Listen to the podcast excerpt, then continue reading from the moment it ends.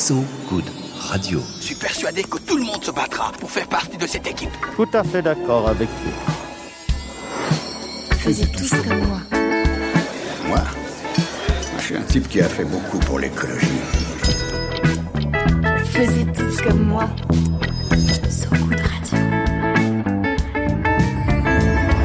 À partir de maintenant, tout ce que vous direz pourra être retenu contre vous, monsieur Wolfoni. Bonjour, vous êtes bien sur ce goût de radio, vous écoutez Faisez tous comme moi. Je suis Lolita Mang et Ronan Baucher et toujours à mes côtés. Toujours. Alors c'est quelque part entre un voyage vers un monde meilleur et une vaine chimère. Rappelez-vous, Utopos, c'est par définition le non-lieu en grec, le lieu qui n'existe pas. Alors quand ce vieux loupard de Thomas More l'invente en 1516, lui, il rêve d'élargir le champ du possible. Pour lui, imaginaire ou fictif, ça veut pas dire impossible, tout rêve n'est pas chimère. Le recours à la fiction, c'est genre un procédé qui permet de prendre ses distances par rapport au présent pour mieux le relativiser et le décrire. Plus que de baisser les bras face à la difficulté, l'utopie c'est une invitation à l'espérance d'un possible. Utopie aujourd'hui, chérie os demain. Ouais, j'étais déjà relou, mais maintenant je cite Les Misérables, carrément. Faisiez tous comme moi. Salut Renan, comment ça va? Euh, ça va, ça va super comme un, comme un jeudi. Comme un, euh, un vendredi On est vendredi On est vendredi, je crois, aujourd'hui. On est vendredi, tout à C'est fait. mon cours de littérature qui t'a assommé à ce point. Non, non, non, c'est que je veux pas que la semaine se termine. C'est pour ça. Alors voilà, ça se termine pas tout de suite parce qu'avant ça, on reçoit Nikolai Posner, coordinateur de la communication au sein de l'association Utopia 56, qui accueille et accompagne les personnes exilées qui arrivent sur le sol français. Bonjour Nikolai, comment ça va? Bonjour, Euh, ça va bien. Euh, Est-ce que j'ai bien présenté l'asso? C'est bien ça ce que vous faites? C'est ça, ouais, il y a, il y a une partie... euh, il y a une partie qui consiste justement à essayer d'accompagner au mieux les personnes qui arrivent sur le territoire et euh, en parallèlement qui essaie de, de contrer les politiques aujourd'hui euh, par rapport à leur politique d'accueil des personnes exilées sur le territoire. Alors pourquoi la 56e utopie plutôt que la 55e ou la 57e Alors euh, c'est très géographique en fait comme positionnement. C'est que ça a été fondé à Lorient par Yann Manzi et son fils Gaël Manzi. Et donc euh, eux viennent de Lorient, donc du 56. Morbihan. Tout à fait. Ronan, le pro de la géo de cette J'adore émission, le est jeu des départements. Je suis fan. D'ailleurs, euh, aujourd'hui, je crois que tu vas, au lieu de nous parler de géographie, de littérature, toi aussi. Faisiez tous comme moi. Alors littérature, littérature, euh, est-ce qu'on peut appeler ça ça Littérature journalistique. Voilà. Euh, lecture passionnante en tout cas que j'ai eue euh, ce matin, ce jeudi matin. Donc c'était hier matin avec un article de Audrey Garrigue dans les pages du Monde. Et il est question d'une étude publiée dans la revue scientifique Global Environmental Change et qui a été réalisée par deux historiens et un sociologue. Littérature scientifique, donc. Oui, finalement, oui, littérature scientifique, tu avais raison. Cette étude, elle a plongé dans 50 années d'archives, et les auteurs de cette étude ont en plus réalisé une trentaine d'entretiens avec des anciens cadres de Total et Elf. Total et Elf qui ont fusionné en 99 et qui s'appellent euh, aujourd'hui, qui s'appelait euh, Total Fina Elf, Total et aujourd'hui Total Énergie. En tout cas, jamais un travail sur une aussi longue période euh, d'études n'avait été effectué. Et dans, ce, dans cette, cet article, cette, ce- cette littérature scientifique, il apparaît que Total et Elf avaient connaissance, dès les années 80 au moins, de l'impact des énergies fossiles sur le dérèglement climatique. Alors, connaissance, mais comment? C'est-à-dire?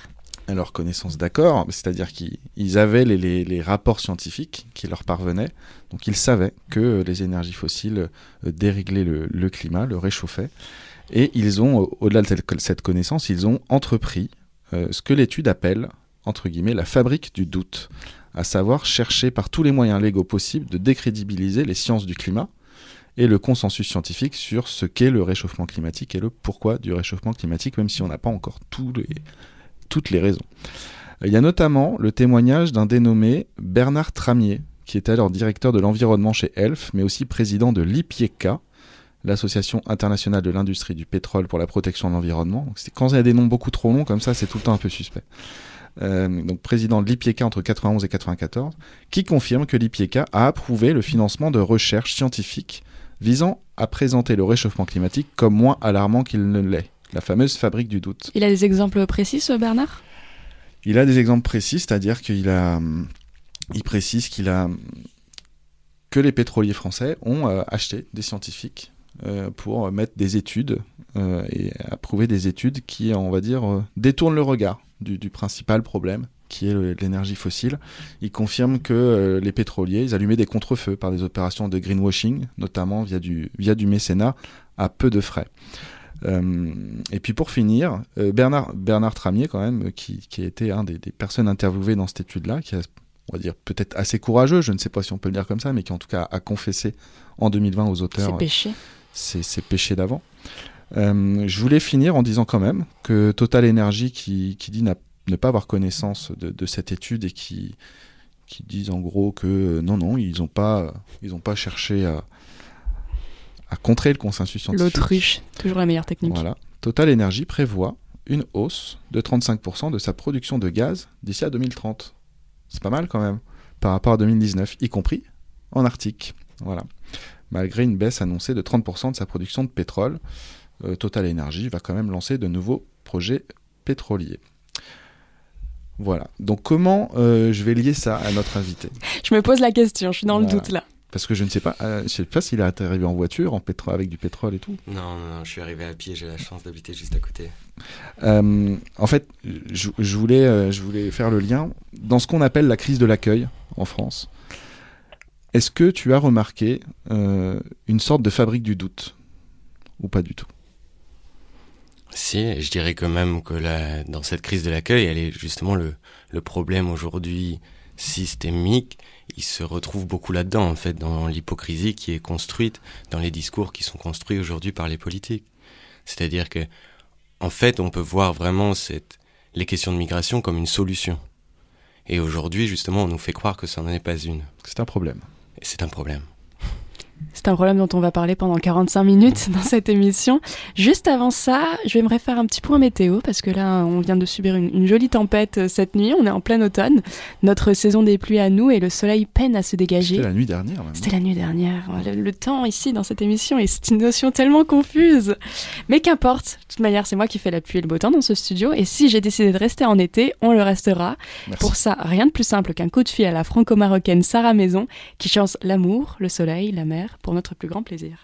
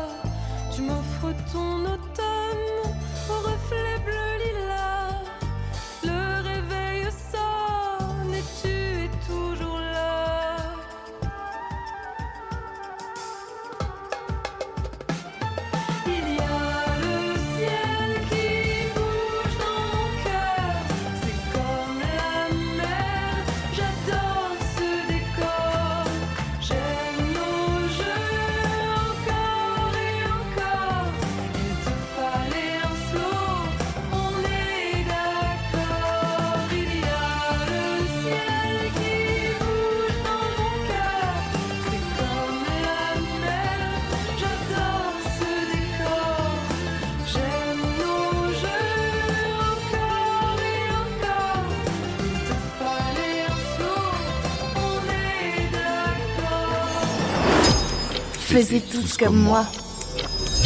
De retour sur So Good Radio, toujours avec Nikolai Posner, qui est donc coordinateur de la communication au sein de, de l'entreprise de oula non ouf, de l'association Utopia 56. Je vais y arriver.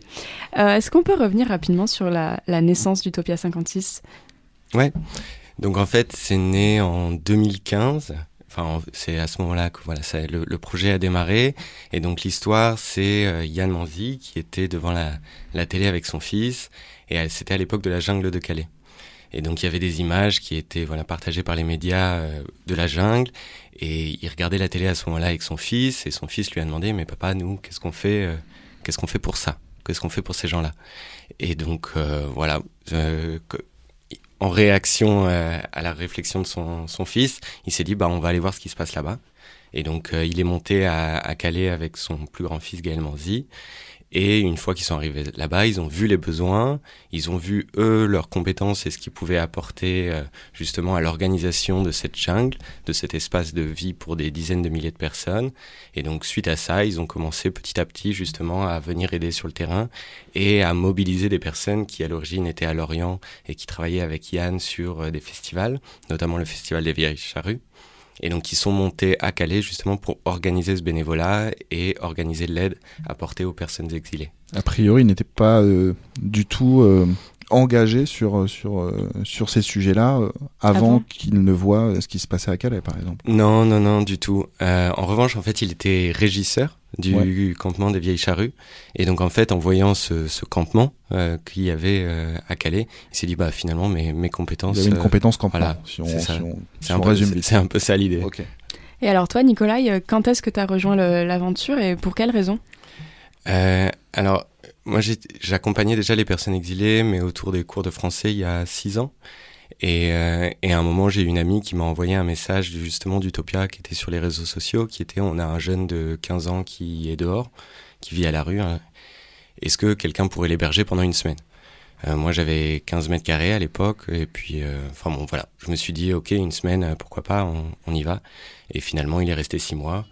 Et petit à petit, bah, me voilà.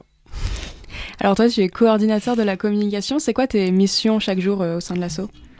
Alors ouais, coordinateur de la communication, donc c'est assez large. Euh, c'est à la fois faire le, le parallèle avec les voilà les, les relations presse, donc euh, parler aux journalistes, c'est euh, essayer de mobiliser les équipes sur le fait de communiquer sur la situation. C'est qu'aujourd'hui c'est pas forcément à moi de communiquer, mais c'est faire communiquer les personnes qui sont sur le terrain et au plus proche des problématiques. C'est ensuite euh, évidemment la collecte de fonds, parce qu'une association comme Utopia, ça a besoin de fonds. Et étant donné qu'on refuse tout euh, financement étatique, voilà, ça, ça demande du travail d'aller chercher cet argent qui nous permet de travailler au quotidien. Pourquoi refuser les, les financements étatiques? Sans jugement de valeur, mais Ouais, tout pourquoi? à fait. Garder notre indépendance. C'est c'est pouvoir euh, porter notre voix de la manière dont on le souhaite. Et on sait que le jour où on commence à accepter des financements de l'État, bah finalement on va commencer à brider notre discours. Euh, et on n'a pas envie de rentrer dans ce rapport-là aujourd'hui. Donc c'est plutôt par les dons ou alors il y a par exemple des financements privés d'entreprises? Alors il y a quelques financements d'entreprises, euh, il y a des financements de fondations, donc comme la Fondation Abbé Pierre ou la Fondation de France qui nous accompagnent, et ensuite plus de la moitié, c'est euh, en effet des financements de particuliers. Et on a plus confiance en- dans les dons venant d'entreprises que de l'État? En fait, la, la différence, c'est que les entreprises, en échange, elles nous demandent rien. C'est-à-dire que c'est c'est à sens unique. Donc à partir de ce moment-là, et de toute façon, nous, on a un comité éthique qui justement valide toutes les entreprises qui vont nous financer, afin que justement on puisse faire ça de manière transparente et qu'on garde notre A indépendance. priori, il n'y aura pas de, de dons de FH, par exemple. Non, c'est pas l'idée. Par- ouais. par exemple. c'est pas l'idée. Quelles sont les, Ouais. les entreprises, pour en donner quelques-unes, qui vous financent, par exemple? Alors, euh, comme ça, je... en entreprise, c'est au travers de leur fondation souvent. Donc, on a Raja, euh, qui est une entreprise de euh, qui s'occupe de tout le matos pour les entrepôts, donc euh, de rayonnage, de carton, et qui ont une fondation pour l'aide aux, aux femmes. On a la fondation Monoprix qui nous accompagne, mais ça c'est plus autour de collecte par exemple. Il y a la fondation Nexity qui nous donne un peu de sous aussi. Euh, mais à chaque fois, en plus, c'est des tout petits montants justement pour pouvoir garder euh, cette indépendance au cas où on devrait perdre euh, un financeur. J'avais relevé justement une citation qui disait À vrai dire, nous avons même vocation à disparaître. Nous sommes de petits agitateurs et nous n'existons que pour mettre l'État face à ses responsabilités. Ça, J'ai l'impression que ça rebondit sur ce que tu disais, sur ce refus d'accepter une aide de l'État. Ouais, c'est ça. C'est En fait, vous, vous existez pour, euh, pour pallier au, au trou qu'il y a dans, dans le système étatique. Ouais, au, au trou ou à proposer autre chose, mais en effet, l'idée c'est c'est qu'on disparaisse et c'est toute l'ambiguïté, par exemple sur sur mon travail quand on me demande euh, comment ça va ton travail, je dis bah bon, euh, l'association elle grossit, mais en fait c'est un- C'est mauvais signe. c'est mauvais signe, c'est vraiment pas cool quoi. On est en train de tout perdre, on est en train de tout tout perdre. Donc euh, donc ouais ouais, c'est cette idée là de pouvoir un jour disparaître ou du moins un jour faire quelque chose de différent. Qu'est-ce que tu entends quand tu dis euh, on est en train de tout perdre? Au niveau des politiques euh, d'accueil européennes, euh, on est en train de tout perdre. Des, des murs s'érigent de tous les côtés, euh, les, les, discours, les discours discriminatoires envers ces populations sont démultipliés. Il, y a des- on- enfin, il y a de plus en plus de décès dans la Méditerranée. On continue à financer la Libye. Enfin, je peux, la liste comme ça est très très longue. T'as t'as l'impression que la liste elle devient de plus en plus longue à mesure que depuis que l'assaut a été créé? Ah ouais. Nous, nous, la situation, bah là, on fait le parallèle. On, on est aux 5 ans de la fermeture de la jungle de Calais. La situation est pire qu'elle n'était. Euh, aux frontières de l'Europe, la situation est pire qu'elle n'était. Euh, aux frontières intra-européennes, la situation est pire qu'elle n'était. Donc, euh, ouais, malheureusement. Et aujourd'hui, euh, sur, euh, mettons, sur Paris, euh, on arrive à dénombrer combien de personnes euh, qui ont besoin d'aide et qui viennent, d'ailleurs. Alors, on a, beaucoup de mal à avoir euh, ce chiffre-là et de plus en plus de mal, en fait. Parce qu'aujourd'hui, depuis, notamment depuis l'évacuation du campement de Saint-Denis il y a maintenant un an, il y a une logique qui a été mise en place par bah, le préfet de police et puis de manière générale par le gouvernement, qui est la logique zéro campement. Donc en fait, dès que les gens se rassemblent, justement, le campement est démantelé Dans Paris intramuros euh, dans Paris et, au- et aux abords de Paris. Et donc en fait, c'est très très difficile, ça devient très difficile d'identifier où sont les personnes. Et les personnes se cachent de plus en plus. Euh, mais euh, là, en ce moment, je vais, je vais vous dire, euh, on doit être autour de 2000 personnes. Mais et puis il y a tout le parallèle de, de ces personnes aussi qui sont hébergées dans des bah, dans des gymnases ou dans des hôtels délabrés, euh, qui sont un peu voilà bah, cachés euh, et qui ont toujours besoin de notre aide. Et là, on, on peut augmenter les chiffres, quoi. On peut passer à 50 000, 100 000, 200 000. Et c'est eux qui viennent demander directement de l'aide? Vous avez des, des sentinelles, je sais pas si on peut appeler ça comme ça, qui Alors, il y, a- il y a des gens qui viennent demander de, de l'aide, mais on, on sait que quand on laisse les gens venir à nous, on va avoir qu'une partie des personnes. Et il faut justement faire tout ce travail de aller vers. Et justement, c'est là où Utopia est très puissant. C'est-à-dire qu'on est dans la rue au quotidien, justement en essayant d'aller vers les personnes, pour essayer de leur apporter cette aide-là, pour leur tendre la main. Comment ça se passe du coup ce processus d'accompagnement du moment où à la première rencontre jusqu'à euh, l'hébergement, ce qu'on appelle l'hébergement solidaire? Alors, il faut savoir que l'hébergement solidaire, c'est une par- petite partie des gens qu'on qu'on rencontre, parce que malheureusement, on n'a pas la capacité aujourd'hui d'accueillir toutes les personnes qu'on rencontre. Euh, L'autre parallèle, c'est que en fonction des antennes, c'est-à-dire aujourd'hui on est présent dans huit villes de France, et en fonction des antennes, le travail qui est mené sur le terrain est très différent. On peut les citer, les, huit villes? Ouais, bien sûr. Donc on a Calais, Grande-Sainte, Lille, Paris, Rennes, Tours, Dijon, Toulouse. Ça fait 8. On est bon. Il est fort en chiffres, non? Donc oui, non, à, Paris, par exemple, l'hébergement solidaire, il est très spécifique, il est pour les familles et les femmes seules qui se retrouvent à la rue. Donc euh, pour ces personnes-là, donc on se retrouve tous les soirs à 18h sur le parvis de l'hôtel de ville de Paris. Et euh, donc on recense les familles qui sont sans solution et ensuite on, on essaye de faire la passerelle avec notre réseau d'hébergeurs citoyens. En revanche, c'est pour une seule nuit, c'est-à-dire que les personnes le lendemain, elles retournent dehors. Mais elles peuvent revenir le soir, étant donné qu'on est là tous les soirs. Ça, c'est une thématique sur laquelle on est sur l'hébergement citoyen. Après, on a une- un autre format qui est pour les jeunes en recours de minorité. Donc, c'est des jeunes qui ne sont pas reconnus mineurs par l'État français et qui entament des démarches auprès du juge des enfants pour être reconnus mineurs. Et donc là, on propose plus un accompagnement long terme, donc soit chez le citoyen, soit au sein de nos structures d'hébergement. Alors tu disais que cet hébergement c'est pour une nuit seulement, mais toi ça, ça a été plus longtemps. Ça arrive souvent que ça- dure plus longtemps qu'une qu'une seule nuit? Oui, c'est un peu à la, à la liberté de chacun, finalement. Euh, et évidemment, il y a des personnes qui vont accompagner sur deux, trois, une semaine. euh. Après, nous, on n'a pas forcément de visibilité, parce que l'idée, c'est aussi qu'à un moment, le lien, il se fasse de lui-même, et que les personnes puissent justement avoir cette liberté de, voir comment elles souhaitent s'engager et accompagner ces personnes-là. Donc oui, ça se fait. Euh, et euh, ouais, ça se fait. De toute façon, quand quelqu'un, imaginons que là, il nous écoute, ils se disent Moi, j'aimerais bien euh, aider à ma manière, et donc j'ai une chambre en plus chez moi. Ce qui se passe, c'est qu'il appelle euh, Utopia, il envoie un, un petit mail. Comment euh, C'est quoi Ouais, un peu le, le, le, chemin, le Ouais. parcours? Bon, alors c'est assez facile, c'est en effet, il y a... Pour l'avoir expérimenté, c'est assez simple. ouais. Ouais, sur, sur le site d'Utopia 56, et il va y avoir le nouveau site qui sort très bientôt. Ah. Mais euh, ce sera juste justement de remplir un formulaire. Enfin, c'est juste remplir un formulaire.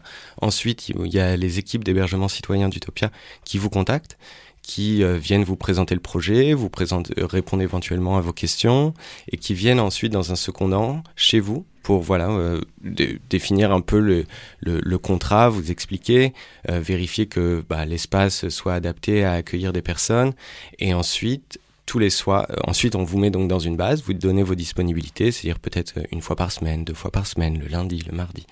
Et ensuite, donc le lundi ou le mardi, eh ben, il y a une personne qui vous appellera en disant est-ce que vous êtes disponible ce soir pour héberger quelqu'un? Et là, vous avez toute la liberté de dire oui ou non. Et si c'est un hébergement, on va dire, plus long, par exemple, on peut aussi accueillir les, les, les jeunes euh, en recours de minorité. Ouais. On peut aussi les accueillir sur un mois. Ouais. Si, si je me trompe Ouais, pas. tout à Et fait. puis ensuite, il y a plusieurs familles qui, en fait, ils peuvent aller dans plusieurs familles. Ouais, alors il y, a- il y a plusieurs schémas, mais en effet, on, on essaye de prôner ce, ce format-là qui est de se mobiliser à un réseau de trois, Trois, quatre familles. Voilà, euh, trois, quatre familles, trois, quatre hébergeurs qui puissent en effet faire tourner la responsabilité de cet accueil-là pour que justement on puisse euh, accompagner ensemble les personnes qui, qui sont en grande détresse. Alors comme chaque euh, invité de cette émission, on t'a demandé de venir avec un petit morceau de musique. C'est lequel et c'est pourquoi? Alors c'est né quelque part d'Ayo. Euh, et l'idée c'est juste de, parler et de rappeler que bah, en fait ça se joue à pas grand chose quoi là, où on est né. Et que ça devrait pas venir faire définir des, droits. Enfin un tel tel ou tel droit. Et que l'égalité finalement elle doit pas se jouer à l'échelle de la France mais elle doit se jouer à l'échelle du monde et je pense que la liberté de circulation et d'installation c'est c'est vraiment une manière de pouvoir euh, un peu réparer notre monde On écoute tout de suite sur So Good Radio.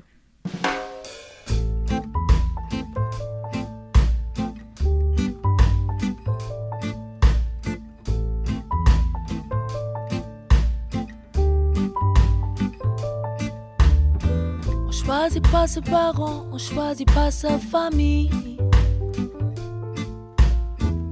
On choisit pas non plus les trottoirs de Mani, de Paris ou pour apprendre à marcher. Être né quelque part. Être né quelque part pour celui qui est né. C'est toujours un hasard.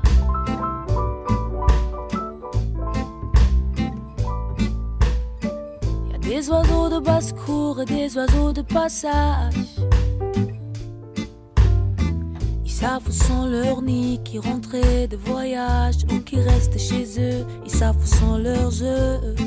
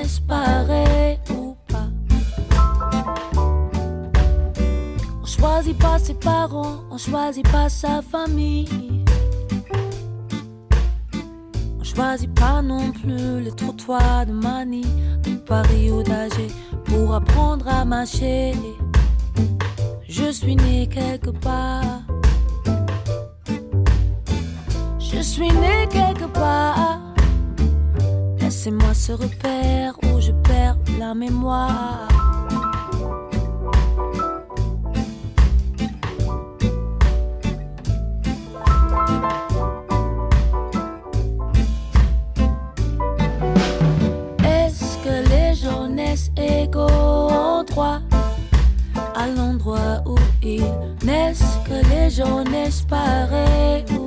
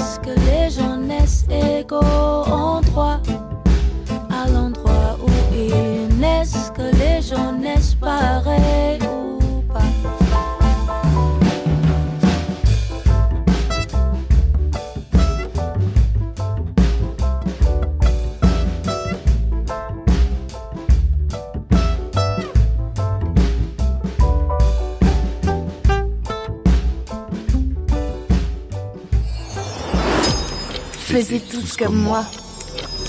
Vous êtes de retour sur So Good Radio. On est toujours avec Ronan Baucher et Nikolai Postner, coordinateur de la communication chez Utopia 56. Alors, on l'a- on l'a brièvement évoqué en première partie de cette émission, mais j'aimerais qu'on revienne un peu plus en détail dessus. C'est, euh, on a parlé de vos, actions pour, euh, enfin, de l'hébergement solidaire, mais il y a aussi les actions de visibilisation. C'est vous qui les appelez comme ça. Euh, on pense notamment à celle qui a eu lieu à la place de la République il y a aujourd'hui un an. Ma question, c'est euh, ces, actions-là suscitent toujours beaucoup d'émotions sur le moment. Qu'est-ce qu'on en retient un an après? Est-ce qu'il reste des, conséquences, des résultats? Alors, ces actions, on continue à les faire. Euh, L'idée, c'est que justement, il y a un moment où il y a cette stratégie qui est mise en place de rendre les gens invisibles.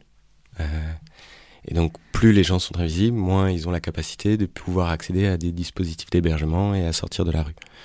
Euh, et donc, l'idée, c'est que par moment, quand on sent que nous, la situation devient trop tendue sur le terrain et qu'on n'arrive justement pas à apporter une aide cohérente à ces personnes, qu'on tape un peu à la porte de l'État en leur disant Hé les cocos, vous avez un travail là. Vous avez des travails et puis on a des fondements et puis on a quelque chose quoi qui a été écrit à un moment qui fait que on doit accueillir ces personnes. Euh, et donc on l'avait fait en effet une première fois de cette. Alors c'était pas une première fois, mais euh, il y a eu Place de la République en effet qui a qui a été très très médiatisé à cause des violences policières qui avaient été réalisées ce jour-là. Et ensuite, bah, on a gardé le schéma. hein. Maintenant, c'est devenu un peu tous les mois. Euh, mais malheureusement, aujourd'hui, ce qui se passe, c'est qu'en fait, on est devenu un peu, à travers ces actions, un maillon de, de la stratégie d'accueil de, de la préfecture. C'est-à-dire C'est-à-dire, oui. c'est-à-dire qu'aujourd'hui, euh, ce qui se passe, c'est qu'en fait, ils vont garder des places d'hébergement de côté, vides, en attendant qu'on fasse une action. Pour Parce dire ensuite, euh, on voyez- accueille. Vous voyez Vous voyez, on accueille. euh, et donc, on, on- on a ce, ce problème-là qui est que on- ça ne répond plus finalement à, l'urgence puisque ça entrave les personnes de pouvoir accéder à des places alors que ces places sont disponibles. Euh, donc, on, essaie de remettre en question en permanence le, schéma, le format, pour que justement on, on rentre pas dans, dans ce schéma qui pourrait justement cacher la réalité de ce qui est l'accueil. Et vous, euh, juste après ces, ces actions-là, vous, vous, êtes inondé de coups de fil, de mails, euh, de gens qui, du coup, voient l'affaire dans les médias et qui se trouvent euh, touchés? Plus ou moins. Euh, ça, je dirais pas tant que ça. Non, ma- malheureusement pas tant que ça.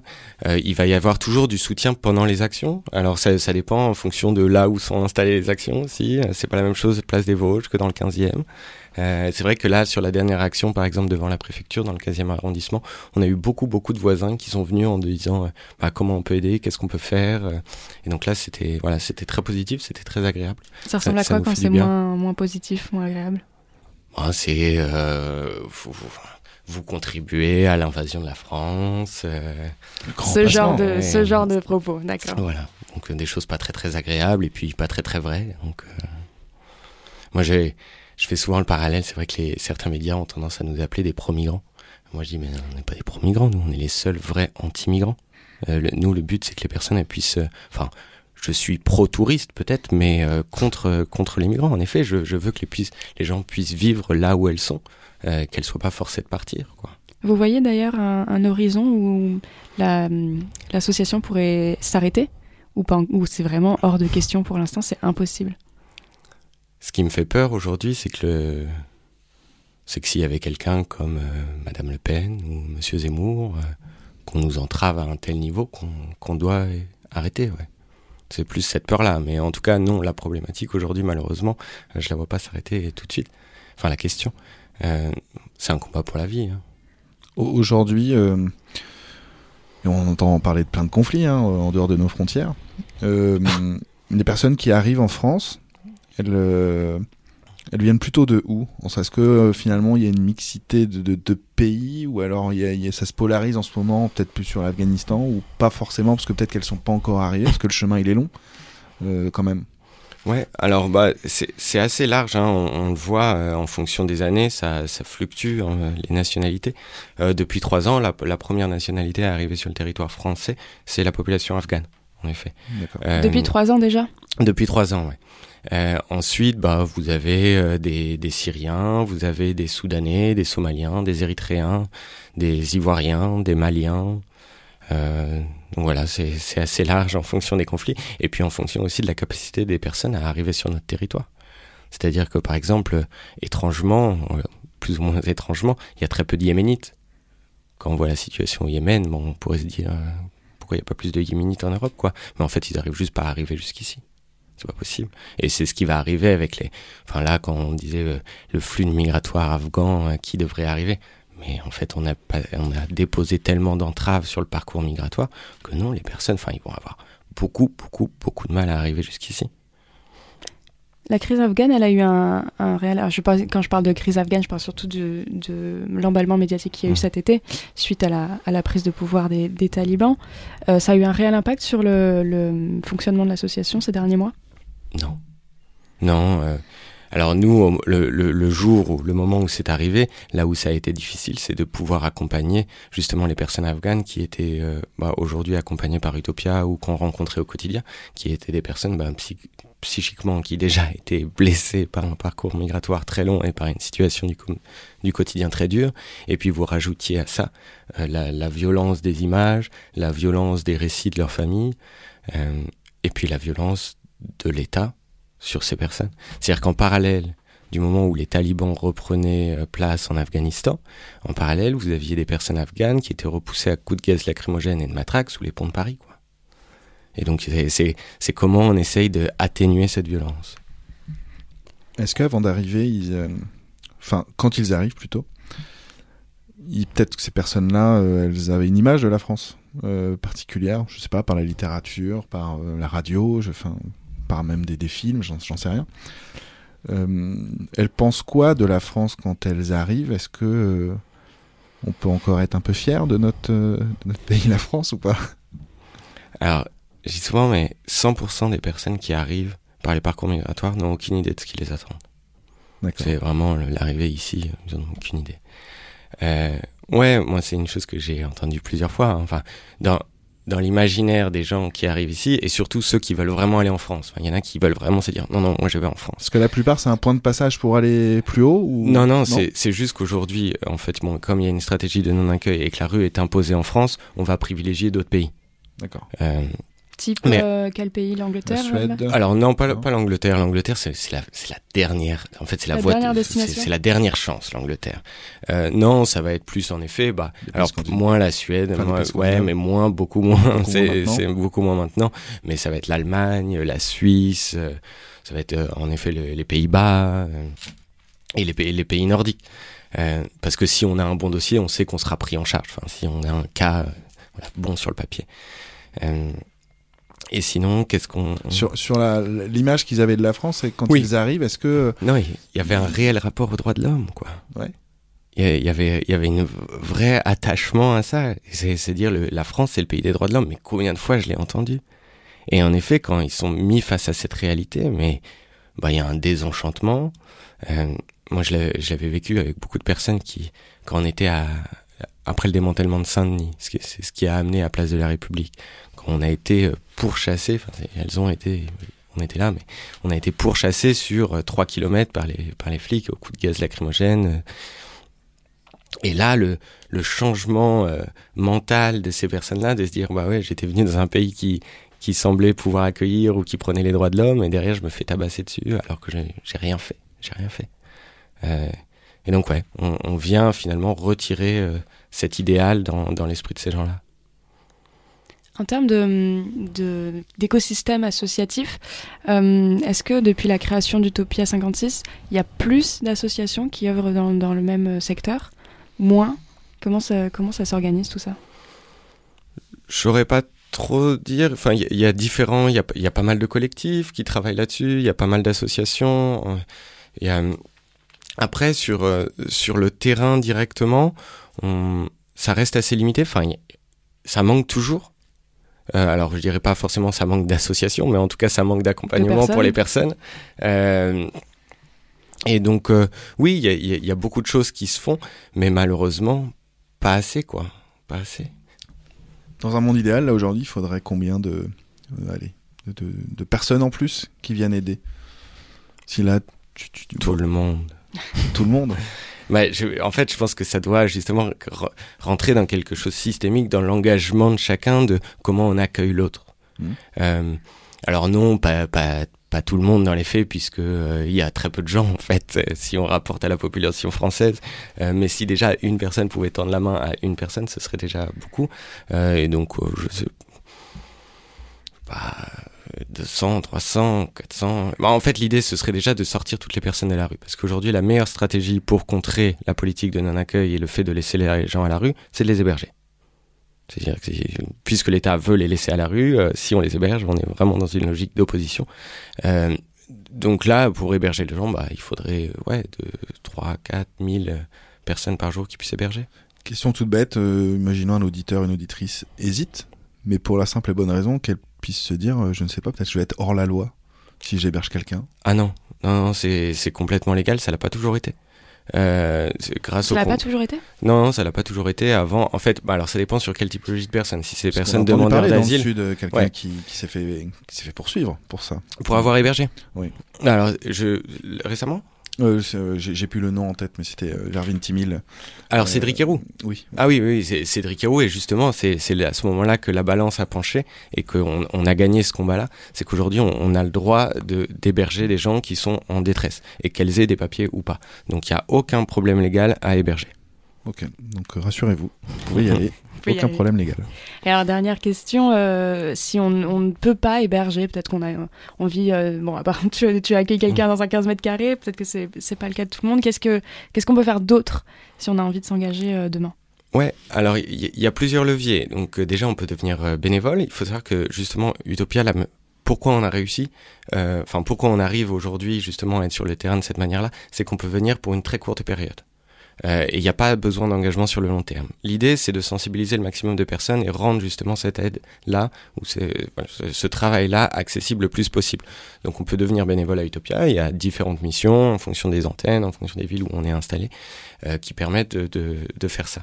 Ensuite, il y a euh, tout le penchant sensibilisation, c'est-à-dire parler, en parler autour de soi. Parler de, de, de l'accueil, mais aussi parler de l'accompagnement, pa- parler d'un d'un autre monde quoi sur, sur ces thématiques-là. Euh, et après, il y a un soutien évidemment financier aux différentes associations qui travaillent sur le terrain, euh, parce que ma- malheureusement, ça passe aussi par là. Euh, C'est qu'on a besoin, on a besoin d'un peu de sous, quoi. On glisse doucement vers euh, la fin de cette émission. On pourrait, on pourrait en parler encore longtemps.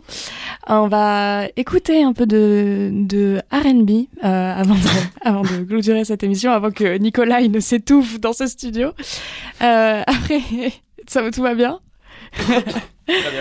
Après une mixtape aux sonorités folk, la jeune Anna Magidson, que vous connaissez peut-être pour son passage dans le duo Haute, est de retour avec Natasha, un nouveau single en français, inédit pour celles qui ne susurraient que des mots doux en anglais. Preuve qu'on peut faire du RB dans la langue de Molière sans se ridiculiser.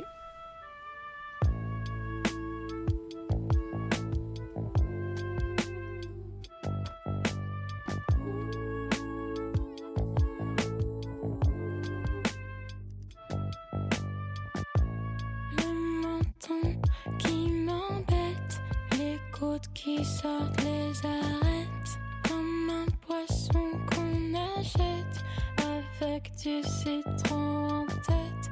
Moi je marche à reculons, toi tu comptes des moutons. Qu'est-ce que le printemps c'est long, qu'est-ce que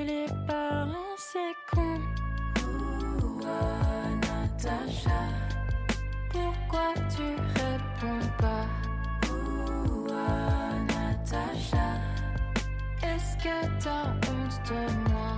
Ouh, ah, regarde-moi, mais tu ne comprends pas.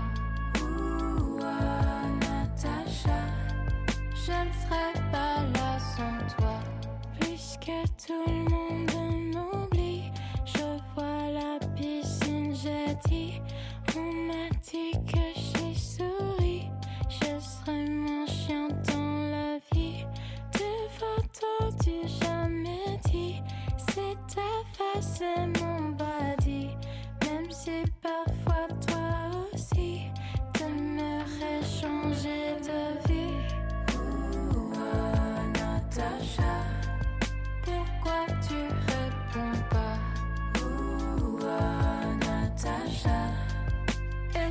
est-ce que t'as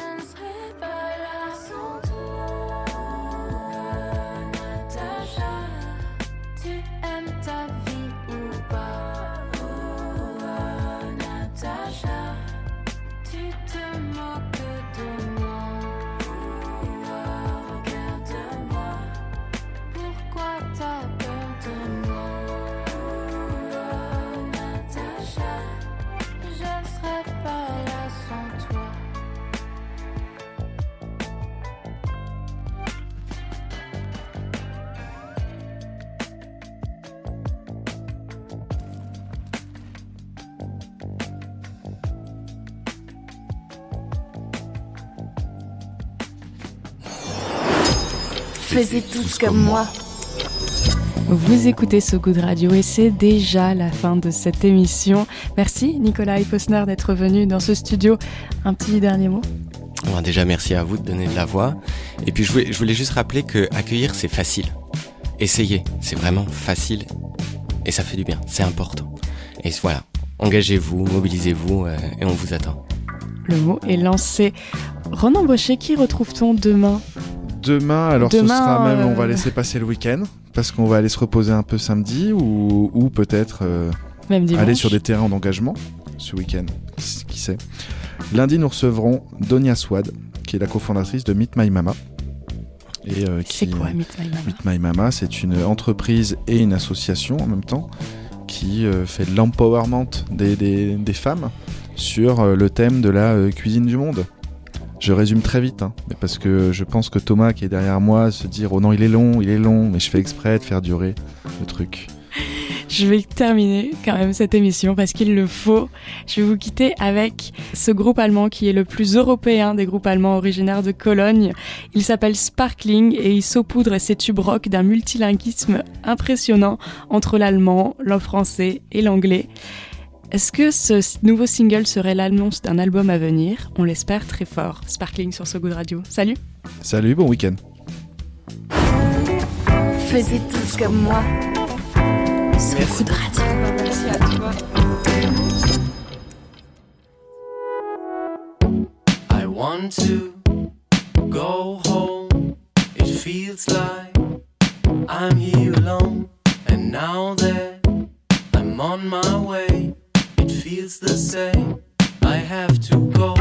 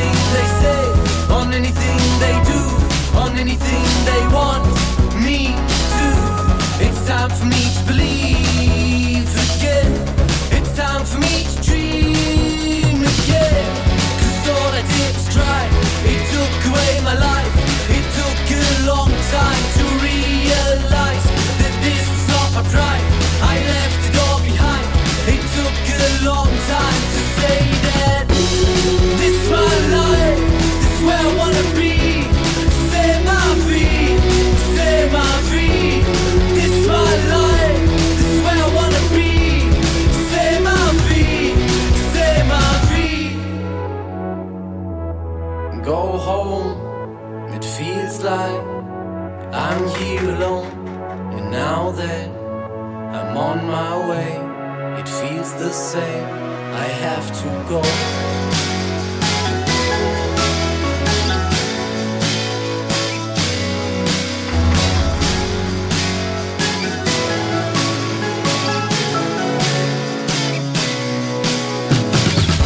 It's time for me to stop.